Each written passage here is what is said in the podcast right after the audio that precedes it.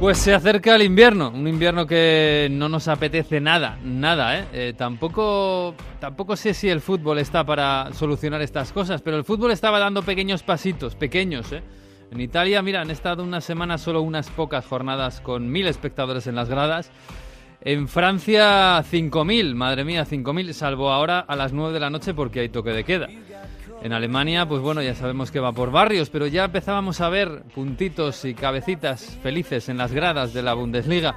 En fin, eh, el virus sigue aquí, la pandemia sigue aquí, 2020 sigue dándonos pocas razones para sonreír y el fútbol está para aliviar, para aliviar un poquito. Así que en tiempos de virus, en tiempos de este invierno malo que nos viene, pues nos vamos a un poquito de Champions. Así que bienvenidos al fútbol, a lo que queda, a lo que nos queda por sonreír. Este es el episodio 6 de Onda Fútbol. En Onda Cero. A ver cómo termina, casi nunca termina en gol, casi nunca termina en gol, casi nunca termina en gol. El Messi hasta el fondo, casi nunca termina en gol. ¡Gol! ¡Casi nunca termina en gol! Onda Fútbol. Fútbol internacional con Miguel Venegas. Palla all'area di rigore, si gira Cassano, magico movimento, Balotelli, rete! Rete! David Villa darting through the middle, he's got it between the two, and he's won the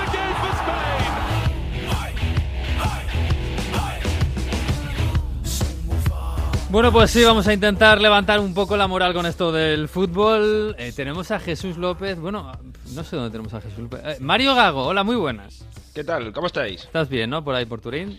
¿Todo bien? Sí, Dentro, sí, de, sí. dentro de las circunstancias, bien. Yo no sé, yo no sé vosotros, pero soy de estas personas que, sobre todo aquí en Turín, que el cambio de hora Sí. me afecta un poco, ¿eh? Porque Ah. aquí a las cinco y media ahora mismo ya es de noche.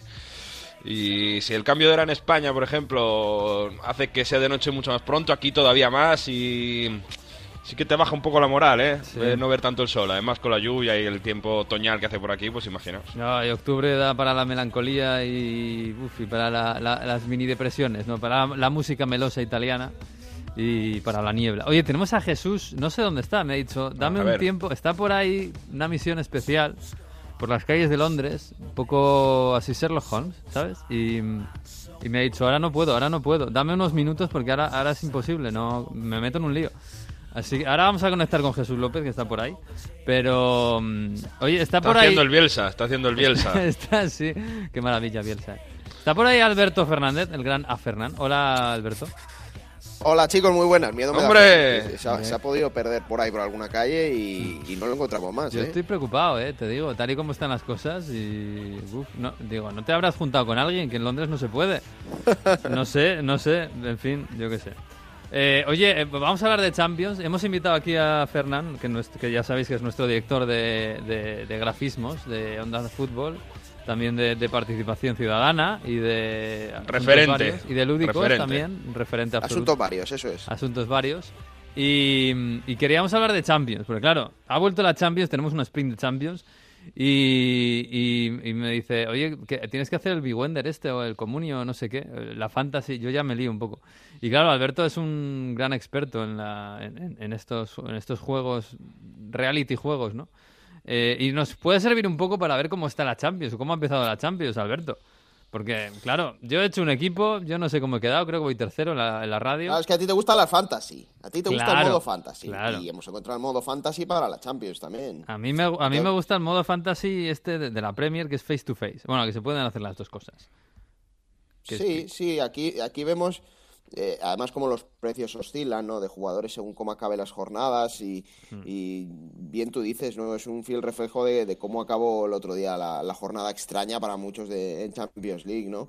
Eh, por no decirte que los jugadores más puntuados son Coman del Bayern, eh, Morata en la Juve y, y- y Joder, Messi, ¿no? Eh, entonces, bueno, pues te dice un poquito cómo, cómo marchó. Hmm. Eh, hay, hay jugadores que son muy caros y que decepcionaron y, y que recibieron baja puntuación, pero yo creo que es lo que vimos también en el otro día, ¿no? Hubo mucha tendencia aquí en Onda Cero a coger jugadores del, del Borussia, del Dortmund, Ah, sí. y, y Sí, sí, sí, muchos cogimos de ahí. Y, y- y yo creo que fue uno de los equipos que decepcionó, ¿no? Mm. El Dortmund el otro día. Es verdad que tenía una gran Lazio enfrente, pero yo creo que el Dortmund el otro día nos dejó muy, muy secos a, a varios y, y ahí lo hemos reflejado, ¿no? Salvo Haaland, que yo creo que es el, el que se Mm. salvó. El que tenía yo. El, re- el resto nos dejó muy fríos. Yo también le tengo a Haaland. Ah, sí. Yo, dije, grupo, ¿eh? yo dije, a ver, eh, eh, si esto va de, de números, aquí hay que tener gente que marque goles. Entonces eh, puse Haaland y Lewandowski. Y luego a partir de ahí el resto del equipo. Claro, yo con- dije, yo le pregunté a Mario, digo, ¿cómo ves al Atalanta, Mario? Porque Sí. el Atalanta, lo hemos hablado muchas veces aquí, es un equipo que, que tiene mucha tendencia a hacer goles, ¿no? Llega con cierta facilidad a tres cuartos de campo y luego tiene gente arriba que tiene mucha pólvora. ¿Cómo va el Atalanta? Me dijo, el Atalanta va bien. Yo creo que el Atalanta va a ganar, me dijo Mario. Y yo cogí, me puse a Papu Mario, Gómez y a Muriel. Muy bien, yo, Claro. yo puse al Papu. Y también te digo que no le preguntes eso a Mario cuando el Atalanta viene de perder 4-0 contra Napoli. Ya, pero hombre, y ganó 4-0 contra el Midtjylland, por sí, eso sí, mismo, ¿no? es verdad que Está jugaba contra los daneses, los pobres. Yo, yo puse al Papu, eh, que conste. Que yo, yo, mi delantera era el Papu, Lewandowski y Haaland. Y, y los, dos, los tres mojaron. Pero el Oye, por cierto, Atalanta una, muy bien, una- ¿eh? En- una en apuesta, una apuesta interesante. En barato, como es Camavinga. Hmm. Barato y que el otro día ya dio buena puntuación y que aunque juegue en un equipo que no sea puntero y que mucha gente piense que los duelos en, en la fase de grupos pues va a salir escaldado, va a recibir buena puntuación, ¿eh? Así que Hmm. El Camavinga- Ren, ¿no? El. Sí. Fíjate que el Ren empató contra el Krasnodar en la primera jornada y ahora le viene en Sevilla y Chelsea, ¿eh? No sé yo si podíamos pensar que podía luchar por pasar a la siguiente ronda. Bueno, depende, ¿no? A ver qué pasa en los partidos de Sevilla-Chelsea eh, de, las- de la siguiente fase. Me de lo la- veo de complicado, demás. eh, lo Pero es verdad que no le acabé de ver demasiado bien al Ren para poner en problemas para pasar a, la siguiente ronda en ese grupo eh, ahí que están Sevilla, Chelsea, Ren y Krasnodar. eh. Mm, No, la verdad es que yo lo veo, lo veo complicado. ¿eh? Es verdad que Ma- Camavinga nos llama bastante aquí en España. Bueno, ahora vamos a hablar de Camavinga y de los franceses. Pero claro, es que tiene un grupo que no, no, no lo va a tener fácil, ¿eh? No lo va a tener fácil. Yo estaba viendo, yo mira, eh, a mí me, se me descolgó un poquito a Raf, que le fiché también para... para Yo y, también. Y al final, claro, y al final no puedo jugar. Va a poder jugar contra el Shakhtar. No es mala, ¿eh? No lo voy a quitar del 11. No es mala. Es que este fin de, este fin de semana, digo, esta semana eh, yo creo que tenemos eh, menos duelos eh, igualados que teníamos la semana pasada. Quiero decir, creo que está un poquito... Quitando el, el Juve-Barça, lo demás está un poquito... Hay mucho favorito, hay, hay poca igualdad, ¿no? Yo creo que hay dos grandes partidos este fin de semana, que son de una parte Atalanta-Ajax el martes a las 9, que si no hay Claro. 12 goles... eh, Gran partido para el espectador. El Ajax viene de meterle 13 al Benlo. Ojo, este fin de semana. 13. Atalanta ha vuelto a perder este fin de semana después de lo de Napoli, dos derrotas Sí. consecutivas contra una gran Sampdoria que se ha levantado muy Está mal atrás, se hizo pruebas ¿no? Mm. ahí Gasperini. Sí, yo creo que hizo demasiadas rotaciones ahí con Lammers titular y ahí falló un poco, así que bueno, yo me espero una reacción de Atalanta también, o sea que no vendas a tus jugadores del Atalanta a Fernán. Y, y- y quiero que el partido del miércoles, además del Juve-Barça, por supuesto, es ese United-Leipzig, ¿no? Que después de que el United ganase en París, sorprendiéndonos a muchos, Mm. vamos a ver si el Leipzig, que, que es un rival que ha demostrado ya en Champions que sigue estando bien, que siguen marcando aunque no esté Werner, que en Bundesliga también suelen eh, dominar a sus rivales y hacerlo bastante bien. De hecho, bueno, van a alerta eh, este fin de semana también en, en Bundesliga.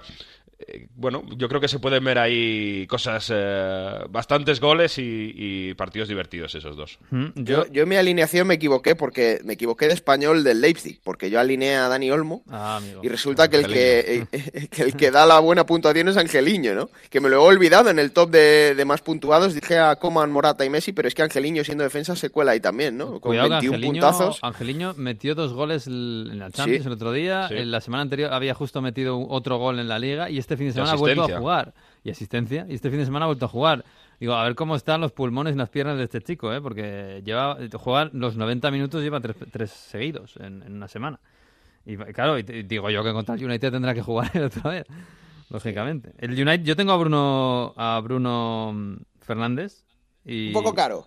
Un poco caro, sí, pero es que es el que mete los goles y el que mete los penaltis. Y el que si el United gana, él saca buena puntuación, siempre. Y bueno, es verdad que es una apuesta. Yo te digo una cosa, buen, buena semana para meter a alguien del París, que juega contra el Basaksehir. Ujú. No es mala semana quizás para meter a alguien del Dortmund, de los de arriba, porque juega contra el Zenit y está necesita goles. Y, y- y- El Atlético de Madrid que yo que juega en casa contra el Salzburg, ¿no? Que tiene que levantarse también de caer goleado contra el Mm. Bayern Múnich. Uy, cuidado con el Salzburg, con el Salzburg, con el Salzburgo, ¿eh? Eh, Tiene un chaval, lo que pasa es que, claro, jugar contra el Atlético de Madrid no es como para jugártela poniendo, pero tiene a, a Soboslai. Eh, Este Sí. chico tiene 19 años, es húngaro, nadie le hace caso porque juega en el, tiene, es húngaro y juega en el, en el Salzburgo, pero qué pierna derecha tiene, qué tobillo, el golazo que mete la semana pasada es espectacular. Y este chico, pues, en un año o dos lo venden como mínimo al Leipzig, pero lo venden pero bien, ¿eh? Va a ser el siguiente Haaland o Minamino que, que van a vender, pero es que contra el Lokomotiv eh, sí, eh, eh, merecieron más. ¿eh? Lo que pasa es que, bueno, empezaron perdiendo y este Salzburg en otro grupo a lo mejor podría podría luchar por clasificarse, pero hombre, esperemos que el. Atlético de Madrid, claro, eh, domine, que es lo que os decía yo la semana pasada, ¿no? Que es que no acabo de ver, a pesar de que han empezado muy mal el Inter y el Real Madrid, no acabo de ver al Mönchengladbach que, que le quite el sitio, ¿no? A lo mejor en el grupo del Manchester City puede haber ahí más pelea entre el Porto y el Olympique y Marsella, ¿no? Pero es que entre los demás eh, no Yo veo del partido del Inter, que sí, seguro. De- del partido del Inter el otro día, que, que es lo que dice Mario, no, no demostró tampoco una imagen de, de ahora mismo equipo po- poderoso, pero al menos Romelu Lukaku sí que Sí. dio sensación de estar cómodo arriba, de que está divirtiéndose, de que tiene ambición, de que quiere hacer goles, de que quiere ir a por el Y contrario. que se echa el equipo a la espalda, ¿eh? Porque así Sí. no hay más remedio. Mm. Igual No- por eso Romelu Lukaku, aunque el Inter no, no gane el partido como el otro día, es un valor seguro ¿eh? para alinearlo. al menos. No sé si me fuiste tú que me preguntaste Lukaku o Lautaro, no, esta temporada Lukaku es una es un referente, ¿no? Es un poco que le van a buscar siempre para colgar balones, ya lo hacía el año pasado, ¿no? Pero está mucho más fino y está en el sitio donde tiene que estar para acabar marcando los goles, porque al final el gol del 2-2 contra el Monchengladbach el otro día es porque está ahí donde tenía que estar. Oye, y también, eh, bueno, el Madrid lo tiene, no lo tiene fácil, ¿eh? eh viene a ganar el Barça, in- intuimos que habrá mejorado, pero el Gladbach es un equipo incómodo, ¿eh? De, de los alemanes casi es el más incómodo, bueno, quitando el Bayern, que el Bayern es un equipo total, pero no va a ser fácil. Yo, para esta semana, mm, os diría, fichad, si podéis, alguien del Liverpool, que juega contra el Midtjylland, el pobre Midtjylland, pues va a ser un poco... Midtjylland. O Midtjylland va a ser el, el- el equipo que se lleve los goles, pro- probablemente en, en un grupo, bueno, que está bastante igualado. Y además que es, que es bastante ofensivo. Y luego el, Hombre, el, Bayern, eh, que juega contra Lokomotiv. Es verdad que en Moscú a lo mejor, bueno, zozobra un poquito más, pero bueno, el Bayern es, va a ser un valor seguro. Yo ficharía a alguien el- del Dinamo de Kiev, ¿eh? También ahí que, que juega contra el Ferencváros. Ya, sí, sí, puede ser. No- Nos No ha faltado, Miguel, nos ha faltado, Miguel, hablar de, de la portería, ¿no? Estamos hablando de todos los puestos, Mm. pero también sorprendió mucho la primera jornada de Champions en la portería con la cantidad de guardametas caros que hay, ¿no? Todo el mundo, yo creo que tiró por Oblak, por Courtois, eh, por Neuer, pero vimos como el portero más valorado fue el del Krasnodar, ¿eh? El joven ruso Matvei Safonov, que, que tiene 21 añitos, es un gran portero, lo vimos en el partido que hizo en Champions puede ser uno de los eh, futuros porteros de la selección rusa. Y el segundo fue Adrián San Miguel, ¿eh? un portero que no es nada caro, no está nada valorado. Y, y fue el segundo portero más eh, puntuado junto a Safonov, ¿no? En esa primera jornada de Champions. El mío creo que es Handanovic, ahora no caigo, ¿eh? pero me parece que es Handanovic. Eh, bueno, yo dije, bueno, Antonio Contismo, este año no le meterán muchos goles. Mm, mala, mala, Mala elección, decisión. mala decisión. El problema del Inter es la defensa este año, sí, sí, Ya, sí. ya, ya. Y aunque debería mejorar para este para esta semana, pero uf, es que es verdad, ¿eh? No, no te puedes fiar de ningún equipo italiano en ese sentido ahora mismo para Ah, no, no, no, ya acabar- sé. Tenía, tengo a Selzny. No sé si lo voy a cambiar, pero tengo a Selzny. Otro, Por la misma razón, ¿eh? No es Bueno. un gran portero, no es muy caro, pero tiene una defensa contra buena. Claro, contra el Dinamo Kiev, pero lo que pasa es que la Juve, ahora lo comentamos, Está llega muy mermada. Sí, Sí, sí, sí, sí. Vamos a ver qué, qué pasa con Monucci y Chiellini. Pero... Sí, sí, sí. Bueno, pero es que fíjate, Chesney son 21 millones, que cuesta lo mismo que, que Andreo Nana. Eh, son porteros baratos como Gulaxi, pero es que Adrián San Miguel son 9 millones. Ya, es que no no. llegan ni a 10 millones. Pero es que Adrián San Miguel ya esta semana no va a jugar.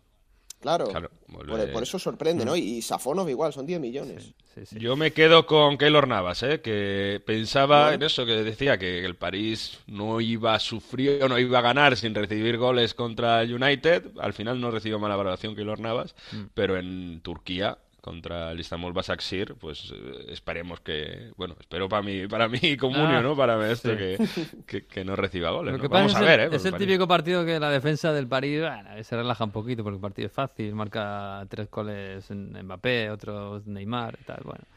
No sé, no sé, no sé. Oye, queremos hablar, yo quiero mm, saber un poco cómo están también otras ligas que no estamos tampoco tan pendientes. Y en la Champions, eh, yo creo que tenemos que tener un ojo en, en Francia. Primero por el París, que es el subcampeón, lógicamente.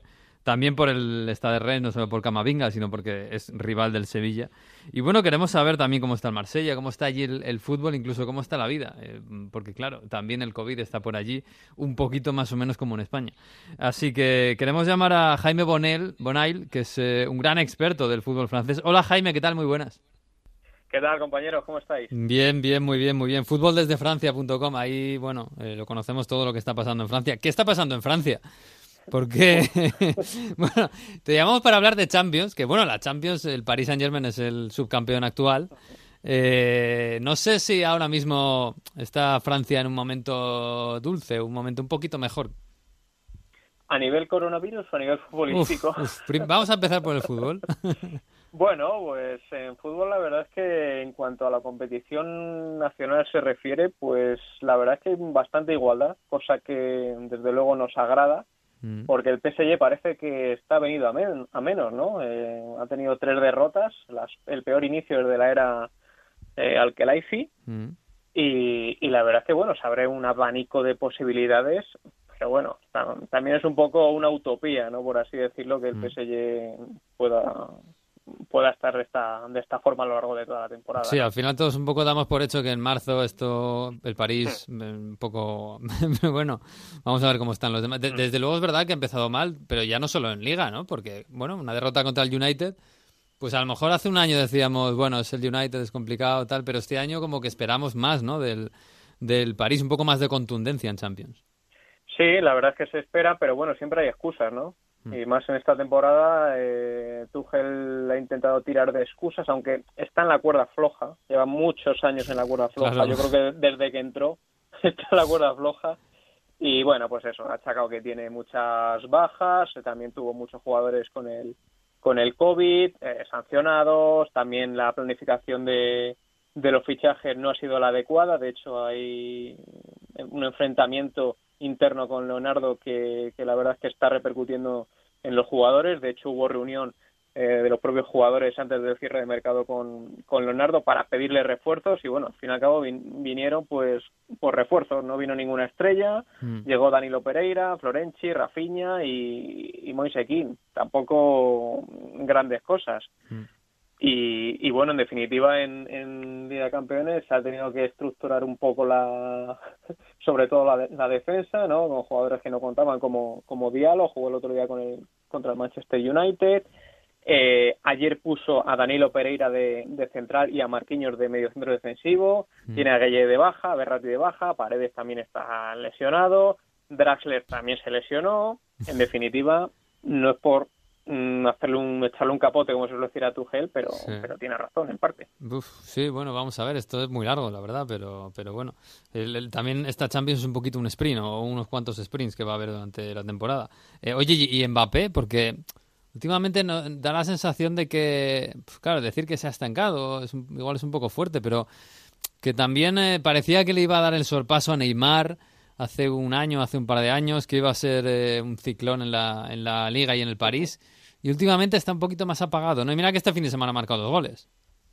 Sí, bueno, do- dos goles, la verdad es que ha, regalado uno de Neymar y el otro Sí. de, de Sarabia, pero sí que tiene razón que le falta un poquito de, de ese de ese push, ¿no? Como se suele decir, Mm. de, de ganar, de energía. También en la Liga Francesa yo creo que el, que, que el chaval pues ha dicho, joder, es que estoy aquí eh, jugando contra, contra equipos de un nivel muy inferior a lo que yo aspiro y evidentemente ya en su cabeza yo creo que está dar el salto. ¿A dónde? Bueno, evidentemente el Real Madrid es el mejor posicionado, Mm. pero pero Mbappé eh, tiene que dar el salto cuanto antes. Bueno, pues eso, un- esto es un poco fuerte, ¿no? Decir esta de de, de Camavinga, pero, pero todos estamos mirando a ese jugador cuando el equipo está en Champions, ¿no? Y puede ser un equipo incómodo para el Sevilla. Sí, la verdad es que está haciendo un buen inicio, primera temporada en la, en la Liga de Campeones y, a ver, yo siempre digo estos equipos, ¿no? Por mucho que tengas a Camavinga, que vale, que es un jugadorazo, pero mantener una, una temporada, la primera temporada en Champions y luego compaginar con la con la liga siempre es complicado para un equipo que bueno que no tiene una plantilla tan tan amplia como para poder jugar estas estas dos competiciones si bien es cierto que que eh, yo creo que también aspira a mucho más pero creo que esta temporada en Liga de Campeones tiene que ser la, la, la primera en la que él tiene que tomar el, el control del equipo echarse el equipo a la espalda y demostrar Mm, la categoría que tienes, que son 17 años, pues bueno, vamos a ver si estos 17 para 18 años eh, sirven para de cara a un futuro, porque es muy fácil decirlo. Eh, yo creo que Francia tiene una prensa enorme, sobre todo en España y sobre todo estos jóvenes chavales, Mm. pero yo creo que hay que demostrarlo en competiciones de este de este calado. Mm. Bueno, y de, de- de los demás, eh, claro, eh, yo no sé si, si fuera del Paris Saint Germain hay un poco. El año pasado el Lyon lo hizo muy bien y llegó a Champions, precisamente en una mala temporada del Lyon. No sé si este año eh, eh, ves que se puede dar otro pasito en alguno que no sea el Paris Saint Germain, de los que están por ahí. No sé si el Marsella, que no tiene mala plantilla, pero bueno, quizás siempre está también con líos internos. La verdad es que hay muchos, muchos equipos que dices, bueno, pues este año sí que pueden sobrepasar al PSG. A mí personalmente el Lille, que el otro día vapuleó al, al Sparta de Praga en, Mm. en Europa League. Tiene buen equipo, eh, ha perdido a equipo. pero, pero se ha reforzado bien equipo. incluso, sí, sí. Tiene muy buen equipo. El turco Yilmaz con 35 años, Mm. que a mí me parece un jugadorazo. Mm. Eh, también Yachisi, otro otro turco, y creo que lo puede hacer hacer bien. Yo creo que aspira a Liga de Campeones y luego está el Olympique de Marsella, como bien sabes, que, que bueno, siempre está con muchos problemas, pero con, con Vilas Boas creo que se está, se está mostrando muy sólido y que puede volver a lo que fue en otros años. Eh, vuelve a Europa a la Liga de Campeones siete años después. Bueno, pues vamos a darle también esa, esa chance de poder disputar el, el título. Mm. Oye, Jaime, ¿qué se ha dicho por ahí de la derrota del París contra el Manchester United de la primera jornada de, de Champions? Porque decías, bueno, eh, se ha ido de más a menos, pero yo creo que no se lo esperaba nadie, ¿no? Bueno, pues eh, han echado mucho la culpa a, a las estrellas, ¿no? A Neymar que le catalogan un poco de individualista y a Mbappé que le piden que le piden más. Pero bueno, en París siempre se ha, se ha pedido más de lo que de lo que había y lo que lo que comentaba antes, eh, las bajas pues sí que, que bueno que, que se notan, ¿no? Pero bueno, a ver, al fin y al cabo es el primer partido, mira el Real Madrid contra el Shakhtar, bueno, vamos a darle también otro otra oportunidad al PSG que, que ahora tiene que viajar a Turquía y luego ya vamos a hablar de cómo de cómo se plantean las cosas porque una derrota en Turquía contra el Basaksehir ya ya sí que Tuchel eh, mm, Mm. yo creo esta temporada bueno es la última Mm. que tiene no creo que vaya a ser renovada aunque el PSG haga buena temporada pero ojo Mm. Oye, el año pasado está, el año pasado a estas alturas estábamos hablando de Neymar, sus peleas con la afición, que, que se había querido ir no lo habían dejado. Eso se ha calmado, ¿no? Aparentemente.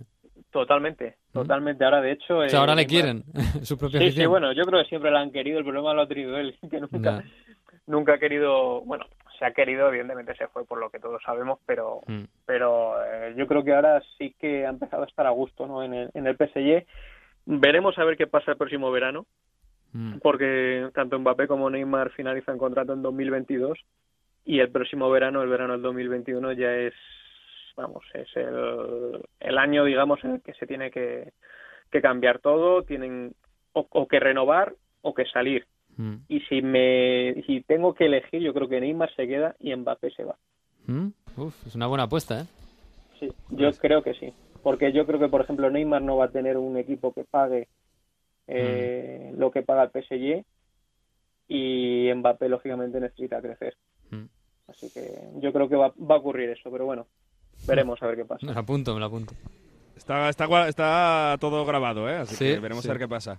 Oye, háblame de dos equipos que a lo mejor no tienen tanto cartel. El primero, Olympique de Lyon, que no está en ninguna competición europea este año, que está en mitad de la tabla de Francia, que no sabemos qué le pasa en este inicio de temporada. Y del Niza, que bueno, está ahí, muy regular. Niza de pierde Vieira, ¿eh? De. Patrick Vieira. Eh, de- de- de- de- de- sí, que pierde 6-2 contra el Leverkusen, está ahí luchando por Europa, pero es un equipo muy difícil de, de prever, de qué puede hacer, ¿no? Pues mira, yo del Niza ahora no espero tanto, pero sí en un futuro. Porque, bueno, el- hace un par de temporadas eh, el grupo Ineos, el del el ciclismo, está relacionado, eh, metió dinero en el, en el club, de hecho son, son propietarios, y sí que están intentando hacer un proyecto a largo plazo y que tiene muy buena pinta. De hecho, y el equipo, la verdad es que hoy ha empatado con el, con el Lille y juega bastante bien. El, el fútbol de, de Beira es muy, muy, muy, muy vistoso. No le catalogo como favorito, pero sí que puede volver a, a meterse en Europa y quizás en un par de años pueda, pueda dar el salto. Y, y en relación al Olympique de Lyon, pues bueno, yo creo que, que este año sinceramente lo va a pasar mal. Lo va a pasar mal económicamente hablando.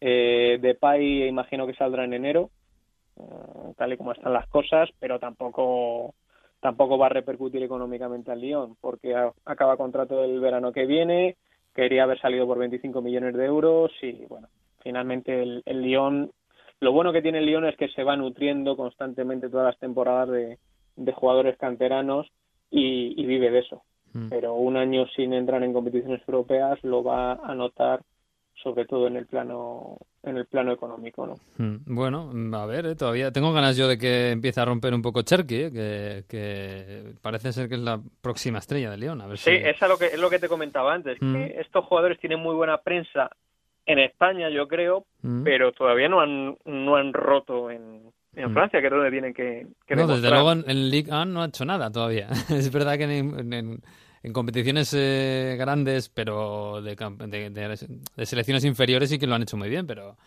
están por romper, como tú dices. Oye, el, el- ¿y el COVID qué? Porque, bueno, los datos en Francia parece que son malos, como en España, un poquito mejores, pero no, no mucho. Hay un toque de queda a las 9, que claro, hay, hay, hay público en todos los partidos, menos en el de las 9. Eh, Es todo Sí. un poco, no sé cómo va esto. Bueno, pues yo creo que eh, cada uno hace lo que puede, ¿no? Por así decirlo. Yo creo que hay muchas... Aquí hay un copia y pega brutal de España con Francia, de Italia con... o de España con Italia. Mm. Yo creo que se, en España sobre todo están viendo un poco cómo lo están haciendo los otros países y, y copiando, ¿no? Se habló en Francia, creo que Francia fue el primero en imponer el, el toque de queda y Mm. dijeron, bueno, pues eh, vamos a copiar, También el, Mm. eh, el toque de queda, de queda, perdón. Y al fin y al cabo yo creo que también son, son culturas. La cultura francesa no es, yo creo que es un poco más, más fría, ¿no? Que la, Mm. que la latina.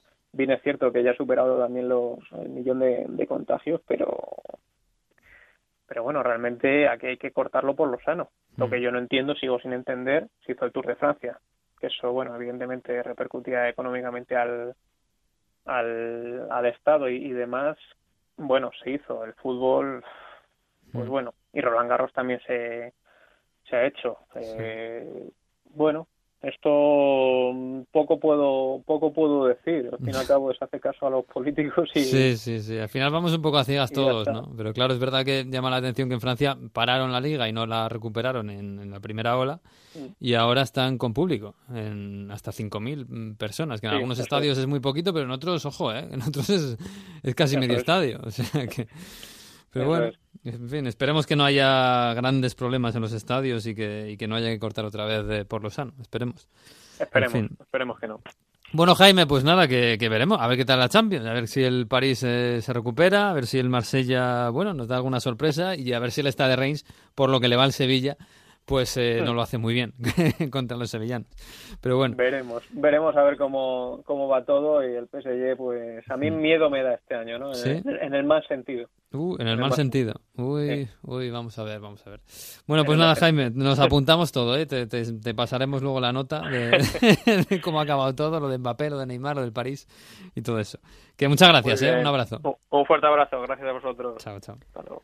Bueno, pues, eh, pues sí, habrá que echarle un ojo a todos estos, ¿eh? Eh, en fin, bueno, pues eh, nada, oye, creo que, no sé si me está llamando, me está llamando Jesús, tenemos que llamar. Eh, a- Alberto, A ver, a ver, a ver. nada, un, un abrazo y, y que, Dios reparta suerte o algo. Bu- Bueno, me quedo tranquilo, sabiendo que Jesús está vivo, me quedo tranquilo. Sí, bueno, no lo tengo yo tan claro, ¿eh? pero bueno, un abrazo. Abrazo, Un abrazo, chicos. Pues eh, sí, eh, vamos, a, vamos a ver si está por ahí Jesús.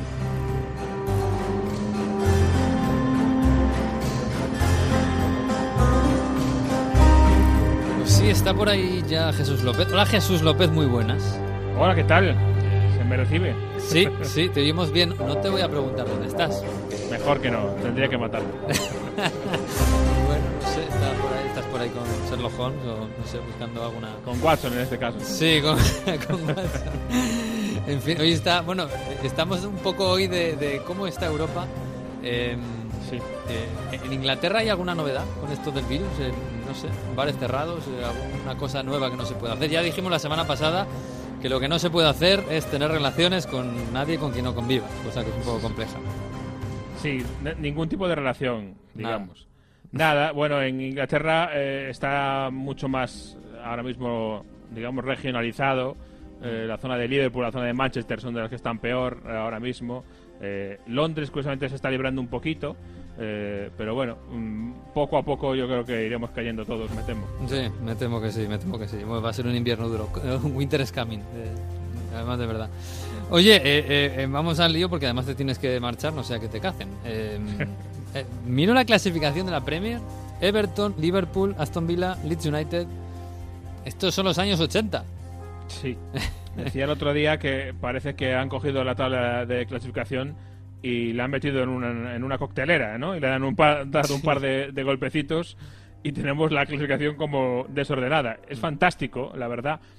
Yo digo que también esto, igual no tan exagerado, pero es un poco lo que teníamos allá por 2013, 2014, es más parecido a eso, ¿no? Mm. Que lo que estaba pasando en la Premier desde 2018, más o menos con el City, con el Liverpool, no era lo más normal en la última década. Mm. Eh, pero bueno, vamos a disfrutar mientras. eh, Sí, pero dure. fíjate que el top 6, el, el top 6 este que se habla siempre de hace ya años, tampoco no está por. Está en Liverpool, claro, ahí entre los seis primeros, pero el resto, yo creo que el- el- el- el- la, la estadística más llamativa es que por primera vez en la historia de la Premier eh, no hay ningún invicto en seis jornadas, cosa que, claro, deja la clasificación como la deja, que es un poco como dices tú, casi una coctelera.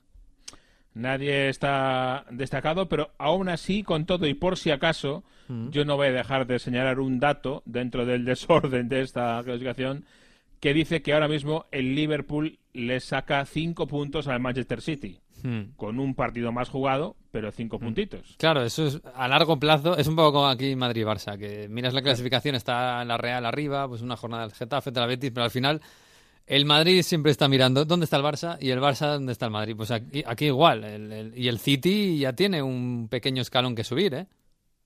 Sí, sí que tiene que, que ponerse las pilas porque es verdad que ha empezado un poquito más al trantán y, después del año pasado esperábamos una reacción, un inicio más importante del City y no ha sucedido. Sinceramente lo esperábamos, ¿eh? Después de que el año pasado parecía ese, eh, como hemos dicho más de una vez, ese año no de respiro, pero sí de que la tensión no era tan increíblemente grande como en las dos anteriores con esas cifras de puntuación monstruosas. Y de momento no está pasando. Ya, fíjate que ha vuelto incluso Agüero y tampoco ha mejorado. eh. Yo no sé si, si Kevin De Bruyne, la, la ausencia de Kevin De Bruyne, que estos días, bueno, el otro día salió en la segunda parte, ¿no? Y tampoco, no sé, está, está el City que, que fíjate, un empate contra el West Ham cuando todos veíamos el West Ham que, que sí, que tiene buen equipo, pero que no funciona nunca, y llega el City y empata. Eh, yo, yo no sé esto. Claro, al final me decía alguien en la reacción el otro día: llevamos cuatro años hablando del City, del Super City, y verás cuando el City cuaje del todo y el equipo. Y es como que a largo plazo, ¿eh? Como que se ha enfriado. Sí, pequeño fíjate pico. que yo creo que hay me da la sensación de que hay un error porque eh, el City ya había cuajado muchísimo. Otra vez que no hubiera ganado la Champions, porque bueno, pues un partido malo te manda para casa. Hmm. Y pero el City había cuajado, había hecho historia en la Premier, eh, no el primer año, pero el segundo y el tercero de Guardiola en, en la Premier es tremendo. Yo quiero recordar que llegaba Guardiola suscitando muchas dudas de a ver si va a poder jugar así, en la Premier no se puede jugar así, Mm. se la va a pegar, eh, el City pues eh, no había hecho nada en Europa y sigue sin hacerlo, na- nada grande, eh, porque entonces lo de que no había cuajado yo no estoy de acuerdo, yo creo que sí ha cuajado, no Mm. ha conseguido ganar en Europa, que sí lo consiguió el Liverpool, Mm. pero y, y si lo ves pues eh, empiezas a repasar pues hubo un día que y no es por buscar excusas sino buscar explicaciones hubo un día que eh, contra Liverpool acuérdate de aquel gol que no le que no le conceden, Sí. eh, que lo salva Milner y que era gol. Mm. El día del eh, Tottenham, el gol aquel medio con la mano de Llorente, eh, que al final les acaba condenando. Bueno, pues eh, la Copa Europa y lo bonito es eso, que a- hay que jugar y la eliminatoria es lo que tiene. Sí, está claro. Al final, fíjate, el, el París ha llegado este año a la, a la final. El City, bueno, pues algún día o no. No sé, El. París ha llegado el año a la final y ya hace ya que cinco de lo de Neymar. O sea, Sí, sí, también De Neymar y Mbappé. Mm. Sí, sí, de estos, de estos eh, grandes, eh, no sé si oligarcas que han llegado al fútbol, solo el Chelsea ha conseguido ganar la Champions. Es muy difícil, es que es, muy, es muy complicado. Bueno, pero vamos a ver. Eh, oye, claro, pero el, rival, el Liverpool, eh, ha vuelto a ganar. Yo no sé, claro, gana contra el Sheffield United. eh, en un partido que tienen que remontar, en un partido que les cuesta. Es verdad que, bueno, han anulado a, Salah. ¿Cómo está el Liverpool? Porque mm, hablábamos la semana pasada del efecto de la lesión de Van Dijk. Eh, me da bueno, parece que el, el elegido para suplirle parece que es Fabiño al final, ¿no? Eh, pero el, sí. el equipo, mm, no sé, yo, yo no sé si está todavía un poquito en estado de shock. Bueno, ha sacado el partido, evidentemente, y, y sacó también el de Champions en Ámsterdam. Pero no sé si decir que el Liverpool está, pues como esperamos que esté el Liverpool toda la temporada. Claro, es que el problema del Liverpool, como también un poco el del City, es el, el eh, dificilísimo de superar listón que se han colocado ellos mismos. Mm. Claro, lo que esperamos del Liverpool, lo del año pasado y lo de hace dos, fue estratosférico. Y, y esto es más normal, digamos. Eh, ah, hizo un partido eh, bien, eh, solvente, ante un eh, rival siempre complicado, aunque esté abajo, mostró que es un equipo que todavía el Sheffield United eh, mantiene eh, ciertos fundamentos que lo tuvo arriba tan arriba el año pasado. Aunque, como digo, este año no le están saliendo los resultados ni mucho menos y le viene ahora una cuesta dura de, de calendario. Pero Liverpool hizo un partido bien, solvente, sin alaracas. Mm. Eh, podía haberlo resuelto antes, seguro. Eh, al final le costó un poquito, pero lo consiguió. Así que yo tampoco veo eh, grandes alarmas. Vamos a ver cuando le lleguen los momentos difíciles eh, sin Van Dijk y con ese medio parche de Fabiño, que es Mm. un buen jugador, pero que no es Van Dijk. Y que además hay que tener en cuenta, Miguel, que eh, lo de Van Dijk no explica toda la historia, porque hay una cuestión para mí más grupal que individual. El, Liverpool, lo comentábamos también el otro día, resulta que desde que le- levantó la Copa de la Liga hasta el partido de ayer era el equipo más eh, goleado de la Premier. Desde que se proclamó campeón el año pasado, contando esos partidos hasta ahora, eh, haces la clasificación de goles encajados y el que más goles había encajado era el Liverpool, con Van Dijk. Ya, ya. Así que bueno, hay una cuestión yo creo que también más eh, grupal aparte de la individual. Mm, igual lo teníamos en muy, de- demasiado no arriba en, en la mente y, y venía de, un- de una temporada un poquito poquito regular la defensa. Sí, bueno, vamos a ver. Y para mí, eh, y tengo que decirlo también, el no jugar con público, eh, pues eh, Anfield es de lo que más aprieta, Mm. y más en la época actual, con el equipo actual, ¿no? Mm. Y cómo juega el equipo de más. Anfield es lo que más aprieta, seguramente, de, de la Premier o de los que más, con lo cual es de los que más pierden Sí. eh, sin ese público. Sí, y seguramente eso también explica mucha, muchos resultados extraños que estamos viendo. ¿eh? Pero me estoy acordando del, del penalti de Fabiño, que claro, así empieza a ganar el Sheffield United.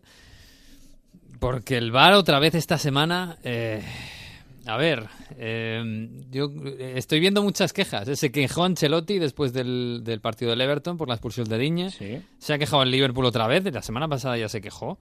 Eh, se ha Bueno, quejado ver, el, el- el- el Chelsea el también. Chelsea, fundamentalmente, porque eso también... En fin, el, VAR ha sido un fin de semana de mucha polémica de VAR en España, pero en Inglaterra yo diría que incluso ha sido más. A mí sobre todo me llama la atención la del Chelsea, ¿no? Ese, ese intento de llevarse a Pilicueta para casa. Bueno, es que, es, que es un estrangulamiento. es que, Y, y, no, y, no, entra el bar. O sea, no sé, si hay alguna duda, una jugada gris, esto no es una jugada gris. No, no me parece para nada una jugada gris no, no lo entiendo. Entiendo más eh, lo del Liverpool, la verdad, el penalti a favor del Sheffield United. Eh, el árbitro juzgó que aquello era falta y el VAR entró para decirle que era dentro del área porque realmente estaban pisando la línea. Pero hay falta, hay contacto. Eh, claro, pero eso ya no es una cuestión del VAR. Eh, es eh, fronterizo, yo estoy de acuerdo, es debatible, es discutible. El criterio que vale es el de Mike Dean, que era el que estaba eh, arbitrando y además es que lo vio muy cerquita. Hmm. El VAR le ha dicho, oye, la falta que has pitado, Ya. que sepas que estaba pisando el área. Hasta ahí Hmm. llega el VAR. Ya, ya, ya, sí. Sí, ha habido falta. Sí, bueno, pues si ha habido falta, es dentro, así que es penalti, Exacto. tú verás. Y, el, y, y- la imagen del VAR no desmiente claramente que no sea falta, te deja dudas. ya. Esa es la, la cuestión, creo yo. Si se viera claramente que la jugada es dentro del área, pero que no hay falta, Hmm. le dirían, oye, em, te has equivocado que no hay falta, o vete a verlo por favor al monitor y, y vuelve a verlo. Pero claro, no, el VAR no desmiente que haya falta, te deja muchas dudas, simplemente. ya, ya. Bueno, yo, yo no sé en Inglaterra un fútbol, bueno, aparentemente al menos tan tradicional, aunque cada vez menos, eh, hay mucha voz en contra de esto del, de- del bar, porque es verdad que aquí en España ya hay mucha gente que antes era convencida del bar y ahora está diciendo, mira, en estas circunstancias, si, si estamos así, mejor que no haya bar. Bueno, en Inglaterra eh, pasa mucho esto, en Reino Unido en general, por, eh, bueno, ya sabes que las tradiciones, es en un país de tradiciones y de eh, no cambiar mucho, y hay muchos no convencidos del VAR, la verdad. Eh, estamos en lo mismo. El problema yo sigo pensando que es la aplicación del VAR y de que todos, empezando por los árbitros, nos acostumbremos a cómo se maneja esto. Hmm. Eh, y es un cambio súper profundo en el, en el juego y tenemos todos que adaptarnos y aprender a, a la- a encontrar la mejor manera de manejarlo. Al final el fútbol llevaba más de 100 años sin bar y ahora hay que acostumbrarse. Hmm. Eh, es verdad que nos olvidamos muy rápido ¿eh? de todas las jugadas que eh, antes no se pitaban, que se pitaban mal, eh, de todos los problemas que cuando te pitaban un penalti que no era, claramente decías, pero ¿cómo puede ser que yo lo vea por la tele y el árbitro no le dejan verlo por la tele? Hmm. Hay que acordarse cómo era antes, ¿eh? que yo creo que nos olvidamos muy rápido de cómo era el fútbol antes del bar. Sí, al final, yo al final siempre digo lo mismo, que al final, mira, el árbitro va a ser, va a ser malo, hay árbitros que van a ser malos con tele o sin tele, entonces, bueno, pues si le pones una herramienta más, a lo mejor el árbitro sigue siendo malo, pero solo que tiene más opciones, ¿no?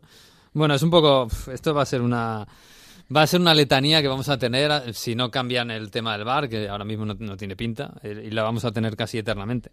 Pero bueno, em, por cierto, eh, esto de, claro, una sociedad, un fútbol tan tradicional, los, los, los creadores del fútbol inglés, eh, ¿Cómo es esto de, del pay-per-view en en Inglaterra? Ya lleváis un par de semanas con, con pagando por ver el fútbol, pagando por ver partidos pues que no son top, eh, precisamente, y sobre todo partidos Claro. que antes eran gratis. Sí, es bueno que eran gratuitos estos últimos meses, nada Sí. más. Los partidos. Bueno, antes que- eran, antes eran, no se veían por, por proteger al Exacto. aficionado de que fuera al campo, pasó por la pandemia a ser gratis para que la gente, en vez de ir al campo, pues se quede en casa y lo vea, y ahora ha pasado a pagar 15 libras por ver este partido. Joder, vaya cambio, ¿eh? Eh, hay muchos cambios y es un sistema que, claro, como digo, son ese, esos famosos partidos que había eh, 3 de la tarde hora inglesa, hora británica, hora de, mm, de Greenwich, que no se veían en Inglaterra. eh, como dices, ahora hay que pagar por ellos. ¿Qué pasa? Que las teles, BT y Sky, eh, siguen ofreciendo, digamos, los partidos más interesantes dentro de su paquete. Tú pagas, como en España, pues un fijo y ves esos partidos, como ha sido siempre. Y ahora esos partidos eh, que quedan a mayores, hay un problema. Claro, eh, son los que no eligen las teles, los partidos de pay-per-view, con lo cual son, entre comillas, los menos interesantes, los que son más caros, los que valen 14,99. Eso también implica que si tú eres aficionado del Chelsea, pues vas a ver casi todos tus partidos e incluido en la, en la suscripción. Pero, ay, hijo mío, si eres aficionado, no sé, del Newcastle United, la mayoría de tus partidos van a ser en pay-per-view y te vas a tener que dejar, pues si en un mes hay cuatro jornadas, pues a lo mejor cada mes 45 libras, ponle tres partidos eh, que tengas eh, eh, que pagar para ver eh, tus partidos por la tele, cuando a lo mejor una suscripción mensual te vale 27, 28 libras para ver un montón de partidos y, y eso te incluye a veces incluso eh, más cosas, etcétera, o si llamas y dices que te vas a dar de baja, te Mm. hacen un descuento, ya sabes cómo funciona esto. Que a lo mejor te sale más barato, te salía más barato el, el abono al estadio. Sí, probablemente sí. En muchos casos sí. Porque además, como digo, son equipos de abajo. Te Imagínate si eres aficionado del Fulham. Pues claro. Claro. No pagas 40 y pico euro- eh, libras al mes, eh, ni mucho menos por, por el abono. Entonces, eh, ha habido un movimiento eh, desde la semana pasada eh, de solidaridad barra eh, reivindicación. Es decir, hay muchos aficionados, aficiones de ciertos clubes que se han movilizado y han dicho, en vez de ver el partido, no vamos a pagar los 14,99 y estos, ese dinero lo vamos a donar a algún tema benéfico, a, a momentos, a gente que esté en dificultades, que por desgracia pues ahora mismo Mm. eh, no faltan. eh, y por ahí también eh, se ha erigido y ha aprovechado esta ola eh, Marcus Rashford, que está de nuevo, una vez más, eh, subiendo su perfil público en cuanto a la lucha contra la pobreza infantil. Recordarás que durante la pandemia Sí, sí. eh, se hizo muy presente Marcus Rashford en el debate político del país, porque claro, él decía, si no hay colegio, hay niños que dependen del comedor del colegio para poder comer, porque no Mm. tienen recursos. Sí. Y eso es un problema. En aquel momento el gobierno de Boris Johnson acabó cediendo y, y organizaron la forma de, de seguir pudiendo ayudar a esos niños eh, eh, de orígenes humildes, pero ahora estamos en el midterm, o sea, una especie de vacaciones que hay eh, en, en Inglaterra, vacaciones escolares, y estamos con el mismo problema, pues durante el midterm no hay colegio, no hay comedores, y en este caso el gobierno se ha mantenido firme en su posición y ha dicho que no, que no va a hacer nada para paliar este problema. Y lo que se ha eh, desatado es una ola, primero de indignación, eh, la verdad, contra el gobierno, y luego de solidaridad. Y hay que ver solo el timeline, el Twitter de Marcus Rashford, para que está constantemente eh, retuiteando un establecimiento, un pub, un supermercado que dice, bueno, pues eh, todos los niños que lo necesiten que vengan aquí de 3 a 4 todos los días y les damos de comer gratis. Ah. Por todo el país es una ola increíble, la verdad, de proporciones gigantescas. Tan grande que incluso, eh, y esta eh, como anécdota, ha habido una eh, diputada del Partido Conservador que le ha parecido mal esto, eh, porque claro, les deja mal a, a la posición que han tenido que tomar y que ha tenido que, hay que recordar que aquí en Inglaterra cada diputado tiene cierta, entre comillas, cierta libertad de voto y no es tan raro verles votar en contra de su partido, de Sí, su no hay, no, hay gobierno. no hay la disciplina de voto que hay en los partidos aquí. sí. Claro, no tanta. Entonces, eh, ellos han quedado mal y esta ola de solidaridad les hace quedar peor. Y entonces había incluso una diputada que ha tenido que disculparse porque había puesto en un tuit como diciendo, mira tú, estos hosteleros que decían que estaban tan mal económicamente, si ahora se dedican a, a regalar comida gratis es que no estaban tan mal, ¿no? Y que no, no lo están pasando tan mal. a ver si ahora les van a penalizar a los hosteleros. Claro, pues, joder. aún por encima le parece mal que los hosteleros regalen comida a los niños que no tienen comida. Bueno, en fin. Madre Así está la cosa. Y Marcus Rashford, que sigue siendo cada vez más el héroe de todos. Bueno, pues mira, eh, con 20 añitos este va a ser un LeBron James de la vida, casi, casi. Bueno, vamos a ver, habrá que seguirlo. Por cierto, el, el- el partido de la jornada que iba a ser el Manchester United-Chelsea, al final con ese 0-0, yo Sí. creo que el partido de la jornada fue el Leeds United-Aston Villa, que tiene mucho más pedigrí, que tiene a, Bamford y que, y que acabó mucho más bonito, ¿no? Sí, posiblemente sí. Como dices tú, ese eh, partido entre Big Six fue bastante bocata de cemento, eh, difícil de tragar. Y sin embargo, eh, Leeds, el Aston Villa Leeds ha estado muy bien con el hat-trick de Patrick Bamford. Y lo hemos comentado alguna vez, pero hay que re- recordar que este, esta irrupción de Patrick Bamford es eh, en buena parte también mérito de el que lo puso y el que lo mantuvo en momentos difíciles, que es su entrenador Marcelo Bielsa. El año pasado no marcaba goles, sobre todo en la primera vuelta. Bamford no veía puerta. Tenían a Eddie Enketia eh, cedido por Arsenal en el banquillo y había muchísima presión porque Enketia salía y de vez en cuando sí metía goles. Tenía mm, una buena, un buen ratio ¿no? de goles por minuto jugado, a pesar de que no era titular. Y había muchísima, muchísima presión para que jugase Enketia.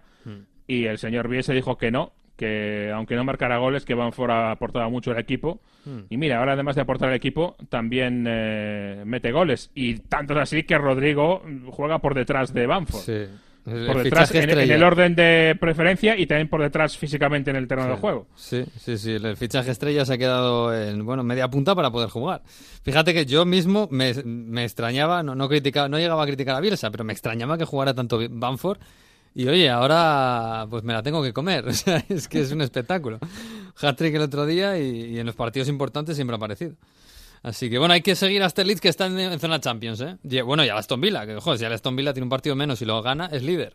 Así que Sí, esto es... nada menos, porque el Aston Villa tiene 5 puntos y Sí. 12 pun- cinco partidos perdón, y 12 puntos. Mm. El Liverpool y el Everton, los dos de la misma ciudad, los dos vecinos, tienen 6 seis partidos jugados y solo 13 puntos, solo uno más. O sea que incluso un empate del Aston Villa en el Mm. partido que le queda le pondría de líder. Ay, porque además tiene la mejor diferencia de goles de la categoría, el Aston Villa junto con el Tottenham. Tiene los dos Mm. más 7. Por ejemplo, por más uno de Liverpool. Sí, sí, sí. Bueno, esto es Premier para nostálgicos. Sí, señor. Ah, De momento, ¿eh? que van, van seis jornadas.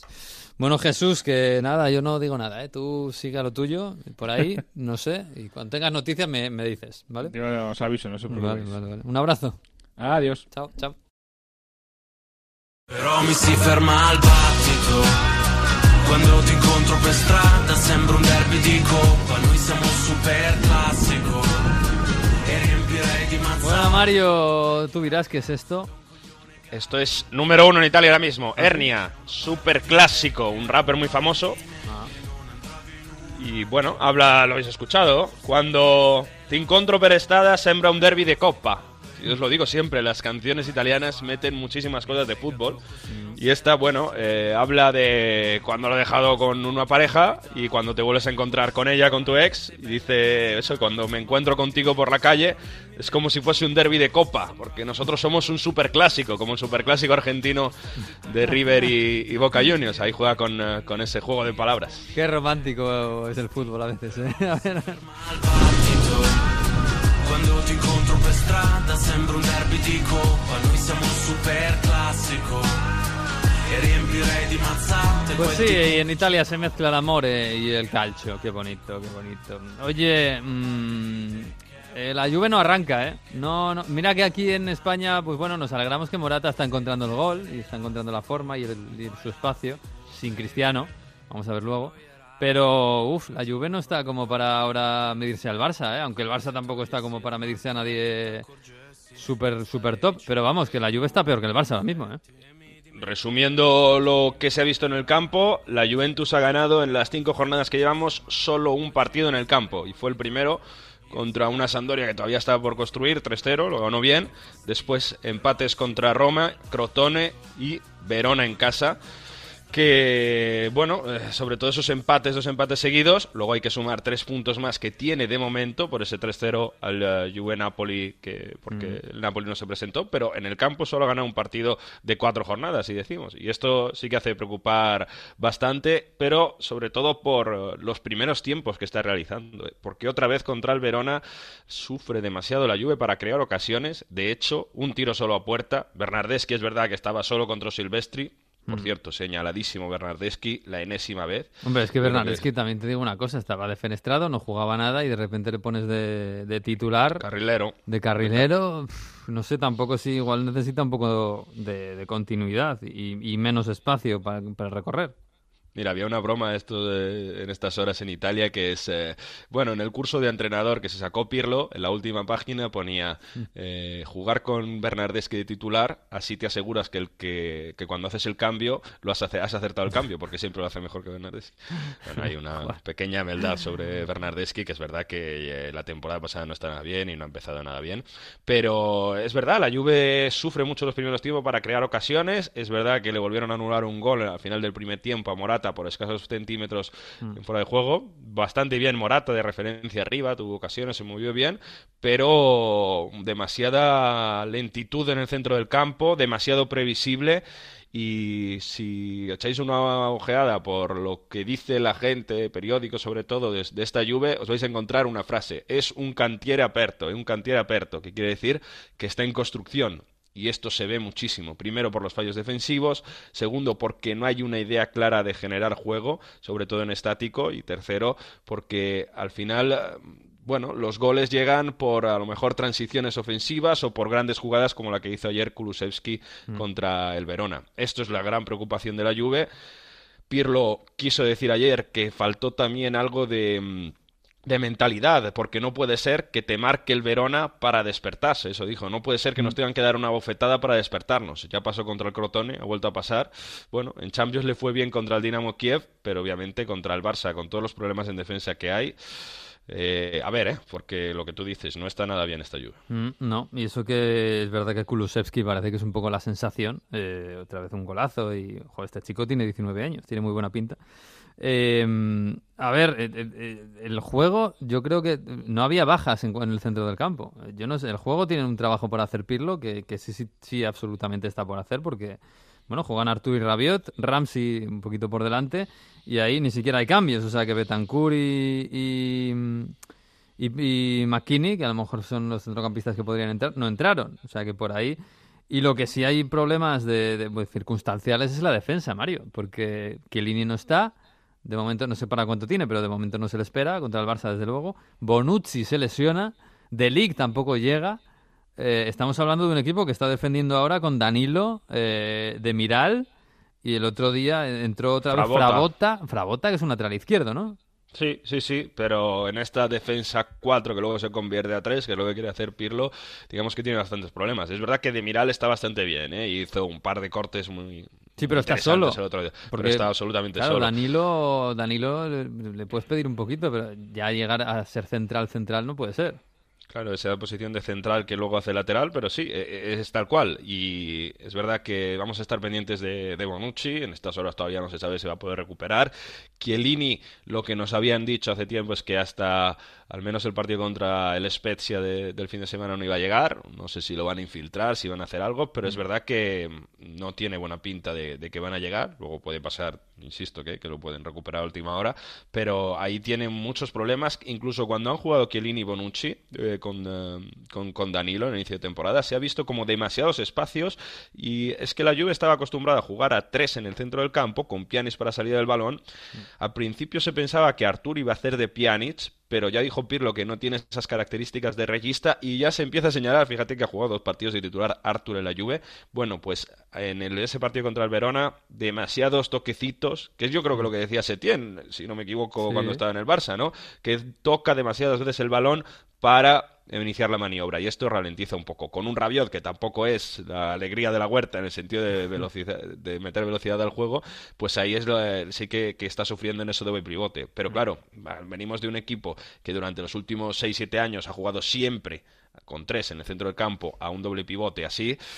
Pues eh, vamos a ver, eso sí, yo creo que contra el Barça va a salir de titular eh, Rodrigo Bentancur, ¿eh? porque está mucho más acostumbrado, además ocupa más espacio y creo que le va a necesitar ahí Pirlo para, para que se imponga un poco sobre, no sé si de John Busquets o, o los que jueguen, pero para que se imponga mucho más el uruguayo. En principio, que serían Bentancur, Rabiot y Ramsey un poquito por delante. Sí, bueno, yo creo que Artur, ¿eh? yo creo que Bentancur, Artur eh, y Ramsey por delante, sí. Ah, o sea que Rabiot fuera. Bueno, bueno, pues vamos a verlo, vamos a verlo. En fin, la Juve que está con problemas, pero bueno, también es la Juve, ¿eh? Y volverá. Y, y lo de Cristiano, eh, Cristiano, eh, todos estamos intuyendo que va a jugar. Que Sí, en, algún momento va a dar negativo y va a jugar. Yo tengo la sensación de que si no es este lunes va a ser el martes a última hora, pero con la carga vírica tan baja que tiene, con ese informe médico que ha mandado la, la Juve a la UEFA para decir que hace una semana estaba bien, esa, yo de todos modos hay cosas que de verdad nos tienen que explicar bien, porque no puede ser que la Juve saca un protocolo de 20 páginas, return to play, explicando todo, y luego la primera jornada de Champions hay futbolistas que han pasado, han dado negativo solo tres días antes del partido y juegan, como es el caso de Nabri en el Bayern, me parece, Mm, y Bastoni sí. en el Inter, ¿no? Eh, bueno, pues estas son las leyes, pero bueno, a lo mejor no las podemos saltar por algún momento, ¿no? Sí. Eh, estas cosas no quedan demasiado claras y al, y al final, al- te al- no es que te aleje, ¿no? Pero al aficionado dice, pero bueno, eh, ¿para qué están las leyes? Y luego se modifican.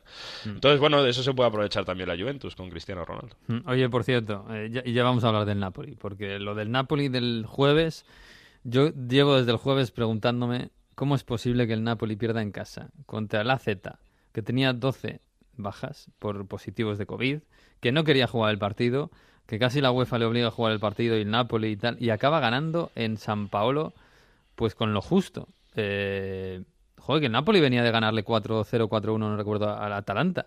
Eh, que, que, que, bueno, que estaba en un buen momento, que está en un buen momento, y de repente pierde en casa así contra la Z.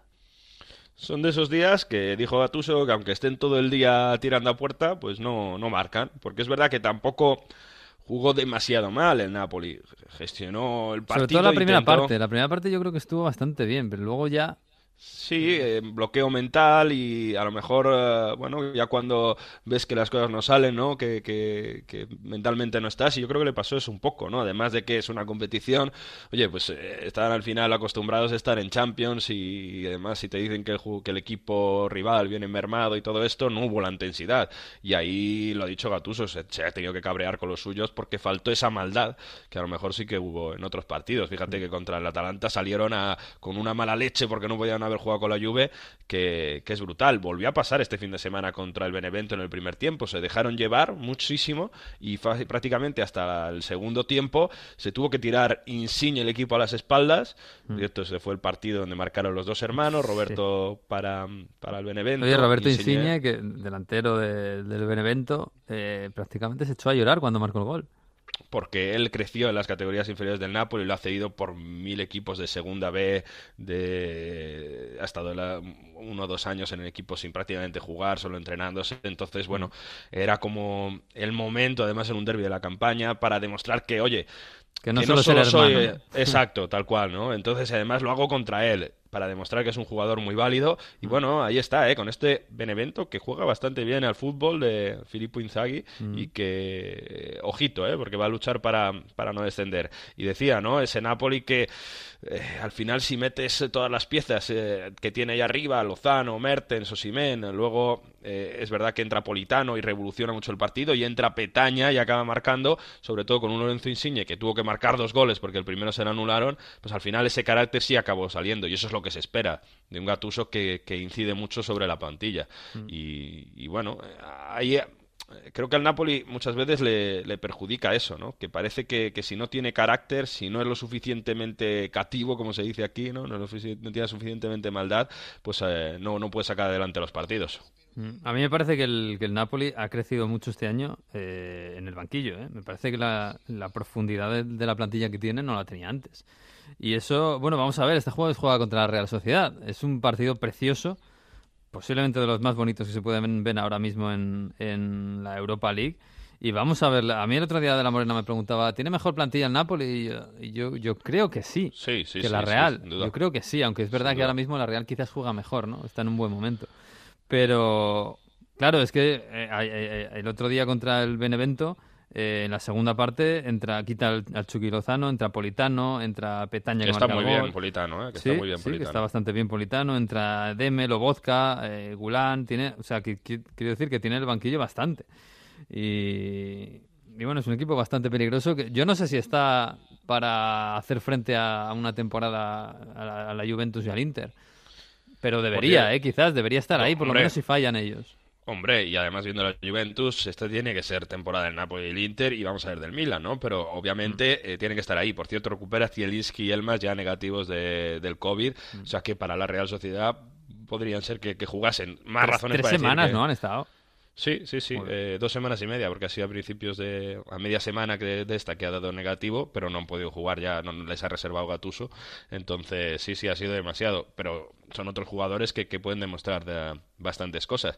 Y decías, bueno, eh, este tema de, de- del Napoli, ¿no? Eh, en el campo han jugado todo lo que han jugado, cuatro partidos, cuatro ganados. Y esto es lo que dice Gatuso, porque todavía duele ese Juve Napoli que no se ha jugado. Y ya lo decíamos, este Napoli jugando bien con la plantilla que tiene, con intensidad, a una Juve que está por hacer, pues oye, muchos se dicen lo que podría haber sido y siguen, siguen con ese tema y se lo siguen preguntando a Gattuso. Y Gattuso ha querido responder así. ma spero di, di giocarla, spero di, eh, di vedere la classifica eh, reale per quello che abbiamo, che abbiamo sudato per farla, per farla nei terreni di gioco e dopo vediamo, dopo se arriveranno altre decisioni, pazienza. Eh, la mia squadra non c'ha, non c'ha 11 punti, la mia squadra in questo momento ha 12 punti in 4 partite, basta, dopo vediamo. Bueno. Poco a es poco. muy Partido a partido, ¿no? es muy contundente Gattuso en estas cosas porque si tú, vosotros veis la clasificación el Milan tiene 11 puntos porque le han quitado uno por no presentarse Mm. a ese Juve Napoli pero él dice que nosotros queríamos haber jugado y que teníamos que haber jugado y que en el campo tenemos 12 puntos y van a recurrir a tope y, y en ese sentido el equipo está muy bien ha ganado todo lo que ha jugado en, en Serie A el Napoli por cierto Gattuso lo está haciendo muy bien quieren renovarlo desde hace tiempo, Hmm. pero hay un pequeño, está a punto de llegar a ese acuerdo. Hay, un peque hay una cosa que Gatuso no quiere, y es que haya una penal por si alguno de los dos eh, interrumpe el contrato tienen que pagar 6, 7, 8 millones de euros. Gatuso dice que esto no lo quiere. ¿Por qué? Mira, os lo explica. Sui contratti non credo tanto per come sono fatti, perché mi so per chiudere un giorno mi si chiude la vena e vedo 3-4 robe in 4-5 giorni differenti, prende me ne vado a casa. E allora capisci che Aunque se le puede cruzar el cable en cualquier momento. y- Dice, yo soy de la antigua. Yo soy, digo, veo cuatro, tres o cuatro cosas que no me gustan un día, se me cierra la vena y digo, adiós, hasta luego. Entonces no quiere tener esa penal por si acaso pasa eso. Está bien, ¿no? Es- él siempre ha sido muy honesto con estas cosas, ¿eh? Y eso le honra, eh, realmente. O sea, no, no quiere un contrato que le ligue a él y que tampoco le ligue al, al club para que en un momento dado, si las cosas van mal, pues oye, hasta luego. Así que bueno, eso, eso le va bien. Desde luego el Napoli, con todo lo que tuvo antes de que llegara Gattuso, con aquellas movidas con, con Ancelotti, el pobre Ancelotti que tampoco tenía la culpa, pero bueno, no está mal, ¿eh? No está mal ahora mismo en cuanto a la estabilidad de un equipo que nunca es estable. Así que ya pueden cuidarlo. Pero bueno, oye, que me querías hablar de fichajes para el Fantacalcio, esta enfermedad que tenéis allí en Italia. Eh, vamos, chico- que- chicos que no conocemos demasiado. Sí, bueno, al final es un poco de... El año pasado hablamos de, de Kulusevski, por ejemplo, y Sí, fijáis es dónde está ahora, ¿no? Mm. Así que... O de Marinowski. Eh, bueno, vamos a ver. Por cierto, hemos dicho que ganó el Inter, ¿eh? que lo vol- volvió a Mm. ganar después de dos empates y necesitaba en un partido muy feo, pero volvió a Mm. ganar. Entonces vamos a hablar de jugadores que seguramente algunos lo conoceréis ya, pero que son, yo creo que puedes dar eh, ese paso hacia adelante de esta temporada. Son cinco. El primero es Kumbula, es el central que ha comprado la Roma del Verona, que ya lo hizo muy bien el año pasado. Es un central que anticipa muy bien, que tiene muchísimo físico, que va muy bien de cabeza y que, bueno, en esa defensa 3 se tiene que empezar a, a- a ser determinante con Smolin a, a su lado. Yo creo que puede crecer y va a ser un defensa, no sé si de lo mejor de la Serie A, pero tiene un proyecto, es un proyecto de defensa nacido en el 2000 que es muy interesante. El segundo, vamos hacia un delantero, es un jugador que ya se vio algo el año pasado, también del 2000, juega en el Sassuolo, Sassuolo que, por Cuidado cierto, Sassuolo, que están Champions.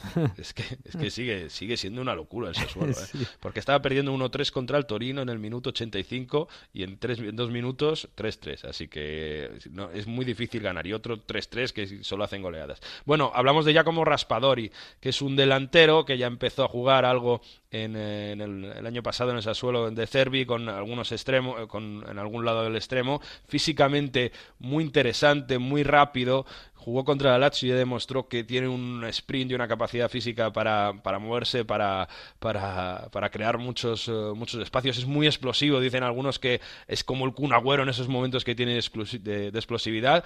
Así que otro chaval del 2000, muy interesante, delantero que, que hay que seguir. Ha marcado este fin de semana otro chaval que juega en el Cagliari, que es del 99, se llama Ricardo Sotil, estaba en la Fiorentina el año pasado, le ha comprado el Cagliari y es otro extremo que tiene un talento de verdad con uh, muy muy interesante y hay que seguir. Muchísima técnica, eh, capacidad de, hacer daño desde los lados, capacidad de crear. Ricardo Sotil en el Cagliari con este 4-3-3 de los sardos creo que puede, que puede explotar bastante. Y eh, nos vamos con otro jugador de arriba que es Emanuel Viñato, juega en el Boloña, este fue importante en el Chievo Verona eh, hace temporadas que hace bueno, eh, empezó a jugar poco a poco. Y es también un digamos un, un delantero que físico que tiene estos um, que, que tiene este talento para saber eh, eh, ocuparse bien en el centro de la defensa, de, encontrar los espacios y, tiene un muy buen tiro sobre todo. Así que no tiene tanto, no está jugando tanto por el momento, pero Viñato si tiene espacio puede ser el año para, para destacar. Y cierro con otro jugador del Cagliari, pero con un defensa, Balukiewicz, polaco, año 2000. Yo creo que este algunos también le, le habréis visto ya porque es titular indiscutible de esta defensa, juega cuatro ahí con eh, Di Francesco y es físico, físico, anticipa muy bien y eh, mira, es uno de los de Fantacalcio que han empezado a, co- a coger mucha gente porque además está empezando a ir con la selección, está empezando a ser determinante también incluso en ataque porque sube mucho a rematar los corners, Mm. es muy alto, es muy físico como Kumbula. Me, pega este que va a dar el salto a un grande de Italia eh, pronto. Sí, sí, tanto Kumbula como Buliso son los centrales grandes de, del, yo creo que de Italia, que los jóvenes centrales que van a empezar a, a sentirse mucho, a escucharse mucho en los próximos mercados de fichajes. Y para cerrar, este no es un joven, pero hay que contar la historia de Junior Mesías. Bueno, no te he contado que hacemos un fantacalcho aquí con colegas de, que siguen en eh, la Serie A para distintos medios, Víctor Ro- Romero del Marca, con Marcos Durán de Las, bueno, ya sabéis, Enrique, Julián que ha venido Sí. alguna vez. Pues aquí alguno, Víctor Romero, gastó una millonada de dineros porque tiene una historia fantástica y es que Junior Mesías hace siete años estaba en Turín cargando electrodomésticos, cargando frigoríficos mientras jugaba para un equipo amateur como si era el, el Wispo Torino, con 22 años. Fíjate, ya había venido a Italia para intentar jugar al fútbol y, y no lo había conseguido, no le llamaban a nadie, pero un día le vi a ver un exjugador del Torino, el Zio Rossi, y ve que lo que hace en categorías amateur, y dice, bueno, pero este chico cómo no está jugando en primera división. Pues empieza a jugar poco a poco, llega al Crotone, sube al Crotone a Serie A, y si habéis visto jugar al Crotone el otro día contra la Juve, él fue de lo mejor, es muy rápido, tiene mucha técnica, lo ha hecho muy bien el otro día contra el Clery también, y es un delantero pues, de un equipo que está muy mal, como es el Crotone, sobre todo defensivamente, pero ahí con Simic puede crear muchos goles y bueno, es una historia muy bonita, vamos a ver si sigue evolucionando porque Junior Mesías, con ese nombre además, llama mucho la atención y yo creo que hay que seguirle y, y llama muchísimo la atención, ¿eh? Mm, pues qué bonita historia, no me la sabía yo, ¿eh? Estuvo con 22 años ya, o sea, que con 22 años hoy día te dicen ya no vales para esto si no has llegado. Fíjate, Eh, vendiendo, repartiendo mm, electrodomésticos. Madre mía, madre mía. Bueno, pues qué bonita historia. Bueno, pues nada, Mario, que disfrutes de esta semana que hay de todo. Así que un abrazo, ¿eh? Ahí estaremos en ese Juve Barça. chao, Buena chao. Champions para todos. Chao. Pues eh, nos vamos a marchar, nos vamos a marchar. Además, esta semana no tenemos curso de historia futbolística 2020-2021 porque de Víctor Gómez le tenemos malito, malito de resfriado, no sea nada más.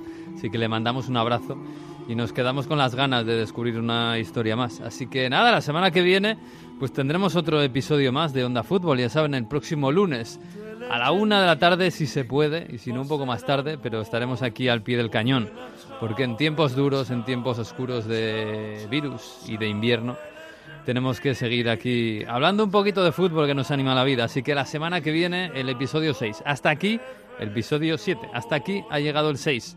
Disfruten de la semana, disfruten de la Champions y del fútbol. Y adiós.